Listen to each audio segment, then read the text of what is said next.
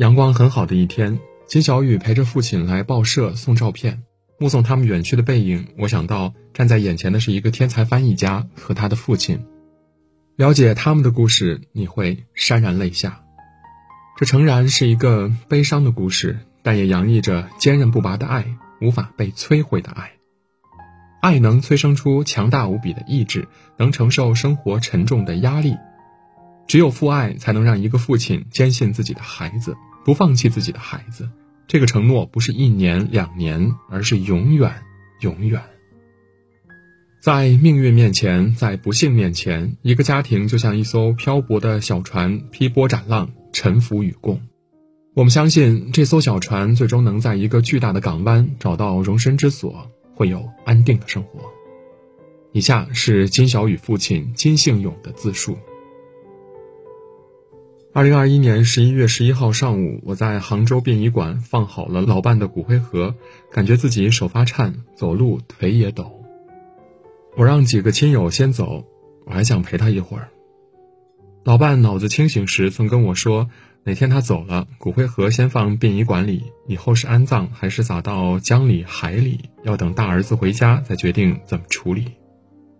但我没有打电话给金小天，现在全世界疫情，他回不来，也没有告诉金小雨，十一月之前他就住院了，让孩子们以为他妈妈还活着吧。我望着那个盒子，和老伴儿说：“我要打电话了，你同意吧？哪天我也走了，就没有人知道我们儿子的事儿了。”我从挂在手腕上的小包里摸出老年手机和一张《杭州日报》，报头上有我抄的“倾听人生”的电话号码，电话接通了。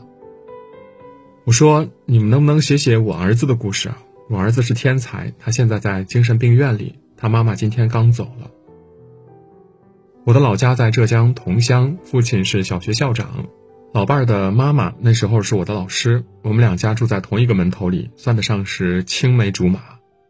我老伴儿叫曹美藻，我考进了上海化工学院，美藻考到了南京大学化学系，毕业之后同分配到天津工作。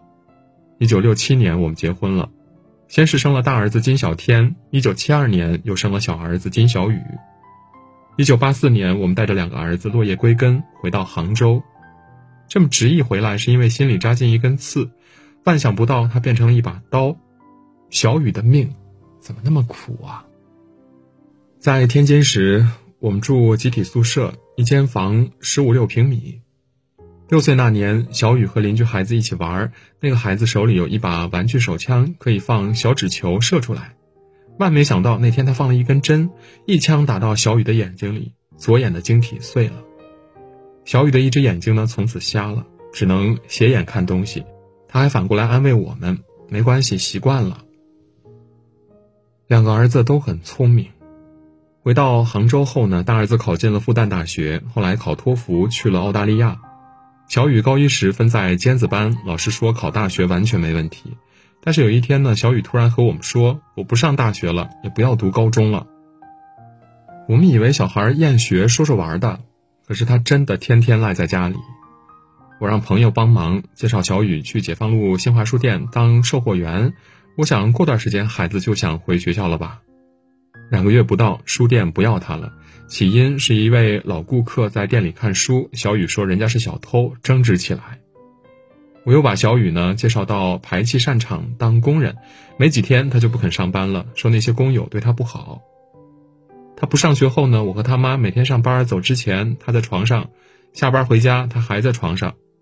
他也不跟我们说话，会突然发脾气，情绪极不稳定，完全像是变了一个人。有一天，我和他妈妈坐在沙发上看电视，轰隆一声巨响，小雨把厨房的冰箱推倒了。这是他第一次出现暴力行为，因为这我们家一直家徒四壁，全杭州可能就我家没有电视机。之前被小雨砸坏了三个，往里面灌水，冰箱、洗衣机换过好几个了，还有桌子、书架、柜子、门，好好的，突然轰一声，你说怎么办呀？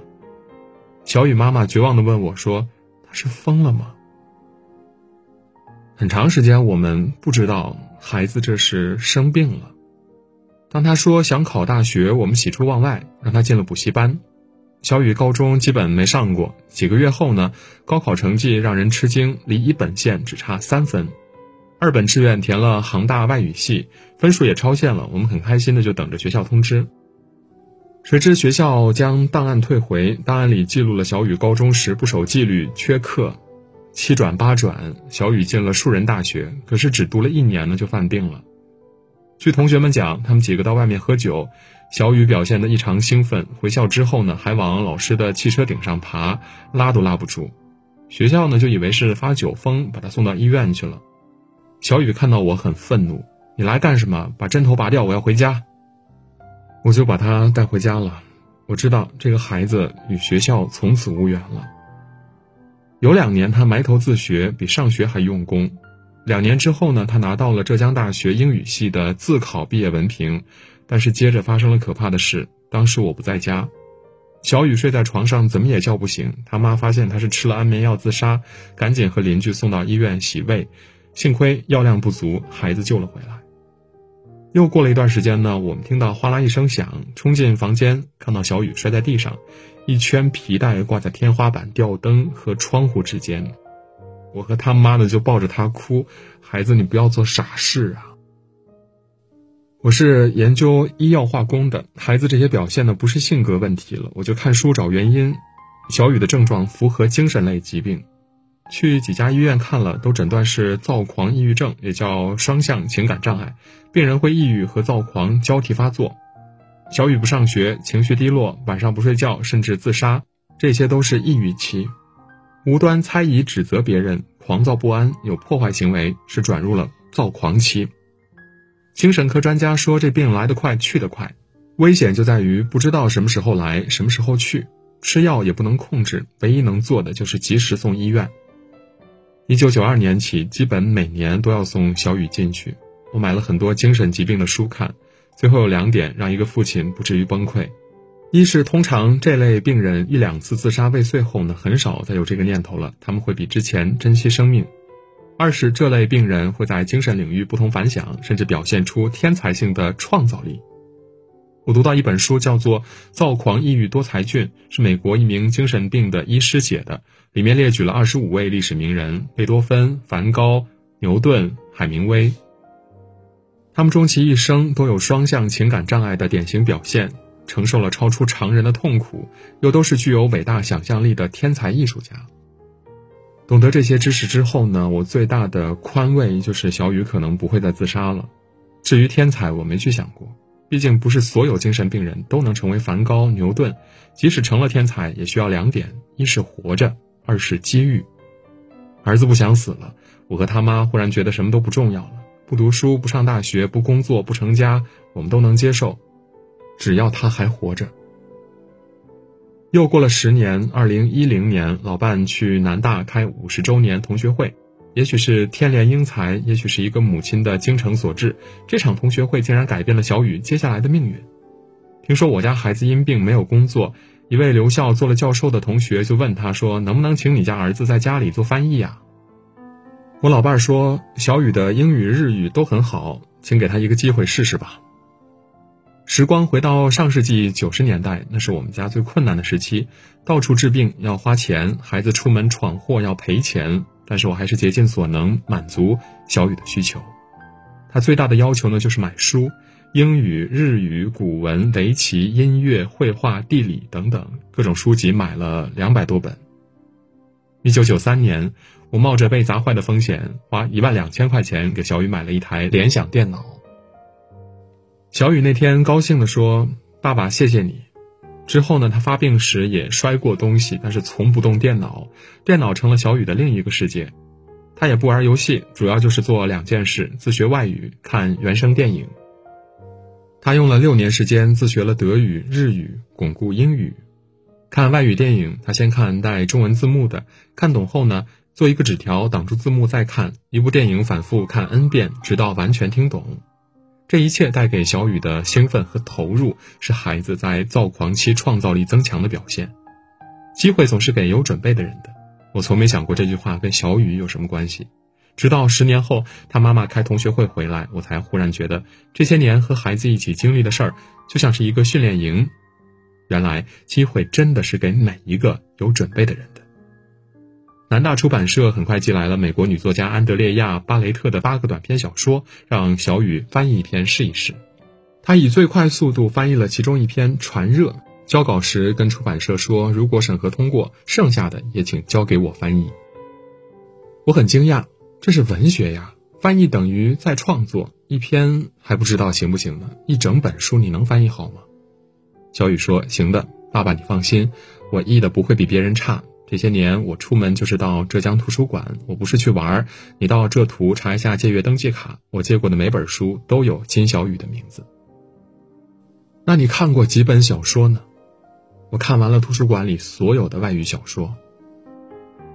又过了十年，二零一零年，小雨接受了出版社的任务，开始了他的翻译人生。十年中，小雨以每年两本书的速度，一共翻译了二十二本书。他短暂又高产的翻译生涯，是我们全家最难得、最幸福的岁月。二零一三年，小雨翻译出版了爱尔兰作家约翰·班维尔的英文小说《诱惑者》，原书名《Mephisto》。小雨和编辑讨论时，对方说这个没法意译，用音译吧，就是梅菲斯特。但是小雨知道，Mephisto 是歌德代表作《浮士德》中的角色，这个人物呢就是一个诱惑者，那么可能诱惑者才是作者的本意。小雨决定采用《诱惑者》作为书名，结果出版社非常赞赏，《诱惑者》也成为抢手好书。翻译日本女作家多和田叶子的小说《狗女婿上门》时，小雨天天看日本相扑比赛，为的是提升翻译的准确度。屏幕下方挡字幕的纸条飞舞。屏幕上，两个只系着腰带的大力士在翻滚打斗，我们父子俩看得哈哈大笑。小雨先后翻译了多和田叶子的五本小说，反响都很好。出版社打算再出合订本。再比如安德烈塔可夫斯基电影的元素这本书非常难译，小雨专门去看了塔可夫斯基导演的所有电影。南大选派了外国文学专业的顾老师担任本书的责编，顾老师又邀请本书作者罗伯特·伯德的博士研究生彭欣为小雨译著，撰写了附录。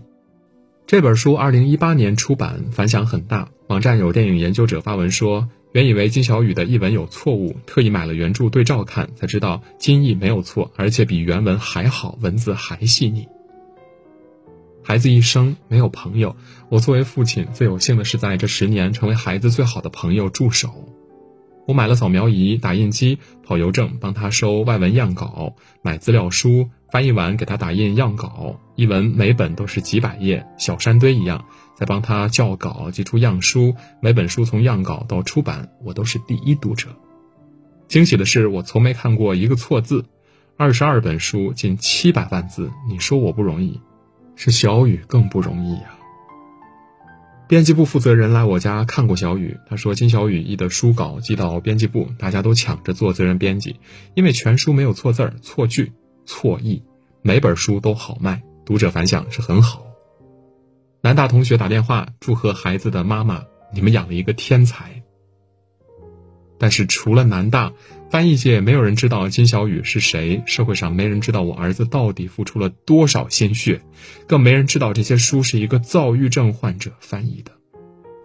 从没露出过笑脸的小雨第一次眉开眼笑地告诉我：“爸爸，浙江图书馆里也有我翻译的书，我还特意去查了借书登记本，有很多读者借过金小雨的书。”新书出版后呢，小雨会去查看豆瓣评分。爸爸，爸爸都是八分以上，还有好多读者评论好看。我一句话也说不出来，只笑着点头。好，好。老伴儿这一生呢，过得很辛苦。他当年是高材生，有文化有专业，他勤劳节俭，全家人四季的衣服都是他自己做的。小雨不知道砸坏了多少东西，妈妈的缝纫机，他从不砸。二零零零年前后，老伴儿开始炒股，我们分工默契，我在家守儿子，他每天去证券交易所。我明白他炒股是为了给小雨存钱。从孩子童年瞎了一只眼后，他的心就扑在了小雨身上。后来小雨的病让我们毫无办法，他的绝望无奈都埋在心里了。小雨在家里做翻译，让他看到了一丝光亮，但是他自己的这盏灯呢，却要灭了。二零一五年，老伴儿说自己记性不好，不炒股了，要把存款都交代给我。我这才知道他有两百万的理财产品拿不回来，我想尽办法追回款子，还是有五十万丢了。这件事之后，老伴儿的健康每况愈下，之后确诊得了阿尔兹海默症，接着日常生活不能自理，在床上躺了三年。妈妈痴呆了，小雨非常难过，她说自己能翻译书是妈妈的功劳。每次出版社寄十本样书给小雨，他都第一时间冲到床边送到妈妈手里讲给妈妈听。后来他妈妈开始不会说话，不认得家人。古话说“久病床前无孝子”，但是我家儿子就是真孝子。妈妈痴呆了好几年，他从没对妈妈发过脾气，还为妈妈做了很多事。白天他照顾妈妈，负责买菜，每天买妈妈喜欢吃的虾，饭后洗碗，再给老妈洗脸。我管晚上的事儿。做三餐饭，给老伴儿剥虾喂饭。他妈妈三年没上过厕所，每两小时要接一次大小便。先前他的脚还有力气，抱他坐到床边一个便桶椅上，后来呢就只能抱着拖拽下来。我八十岁了，真抱不动，幸亏有小雨，没有小雨我们可能都死了。小雨很仔细，很耐心。有时小雨做这些事的时候，他妈妈的眼里有泪。每天小雨抱着妈妈说。老妈呀，老妈呀，他心里记着妈妈的恩。从六岁剩下一只眼，妈妈就为他流泪，抱着他不知道哭了多少次。我心里想说，儿子呀，你长大后更是不知道妈妈为你哭了多少次。这三年，我真正明白了什么叫做相依为命。这三年也是小雨翻译冲刺时期，除了南大，别的出版社也找他翻译了，书一本比一本厚。孩子的病症也奇迹般的减少，照顾妈妈日夜翻书，小雨一直很安静，很努力，直到去年十一月。小雨翻译的第二十二本书是德文书，早在二零一六年，他就接到出版社约稿，请他翻译德国思想家本雅明的书信集。这本书有五十三万字，拿到德文书稿后呢，小雨通宵达旦查阅资料，连发病都忘了，只用一年时间就交出一稿。可惜，因为出版社的原因，这本书迟迟没能出版。小雨天天都在等。这些年，我们非常感谢社区，感谢胡树派出所、拱墅区残联、侨联的照顾，让我儿子能够健康的走向社会，为社会做更多的贡献。这些年，也有人不理解，说我要儿子搞翻译是为了挣钱，我只有苦笑。他们不知道翻译根本不挣钱，新书只是我儿子命悬一线时的强心剂。书久等不见，我最担心的事儿还是发生了。去年十一月之前，小雨跑到温州去了。每年十一月到第二年三月是小雨最难熬的日子。去年十月，儿子已经很久没出门了。这天吃过晚饭，六点钟，他说：“爸，晚上药我吃过了，不会走远，七点肯定回来。”我叮嘱他早点回家，别的不敢多问。小雨出门从来不带手机。七点、八点、九点、十一点，我急了。跑到派出所报案。过去他在马路上瞎晃，民警碰到都会带他回来。第二天呢，民警查监控，发现小雨晚上乘坐一百五十一路到了火车站，买了去温州的票。他身上可能有一百多块钱。我急得团团转，小雨却回家了。问他去温州干什么，他说下车吃了点东西就回来了。看他若无其事，我心里叫苦，这是躁狂症发病的前兆啊。又过了几天，小雨过马路，迎面一个快递员，他一拳打掉了人家的门牙。不久，七院来人将小雨带走，儿子呼天抢地：“爸爸救救我！我不去医院，我不要去。”十一月八号晚上，我像平常一样睡前摸老伴的额头、脸，再去摸脚，怕他冷了、热了，摸了才知道，这天我摸哪里都是寒的，脚像冰块一样。我赶紧开空调，开到二十五度，又抱了一床毯子夹在被子上。过半小时再摸，还是没有一丝热气。我慌了，我抱着他的头靠在怀里喊：“犒劳我，犒劳我！”我脸贴着他的脸，但还是越来越冷。你不能走，你不能走啊！我把脸贴得更近，手哆嗦着摸他的鼻子，没气了，往下摸，心脏不跳了。我不知道怎么办，完全没有思想准备。他走了，我的儿子没有妈妈了。我还在计划给老伴儿做插管手术，有一个九十多岁的邻居也是这个情况，做了手术还活着。我为什么没早点给他做呢？这一夜，我守着老伴儿越来越冷的身体，流泪、自责、后悔。虽然他早就不认识我了，早就什么都不知道了，但是我知道他还活着，知道我每天是为他、为儿子活着。他走了，我没有一丝一毫的解脱。我已经习惯他活着，习惯天天为他做事。三年来，我睡他床横头的沙发，晚上我能听见他的呼噜声、呼吸声、咳嗽声。我像钟表一样准时，两小时准会醒来，跟他说话，给他翻身，喂他喝水。现在这么安静，什么都听不到了，什么都不能做。上周我去医院看过小雨，给他送点吃的。每次去那儿看他，每次都听到他哭叫。求求你带我回家，爸爸，我们回家吧。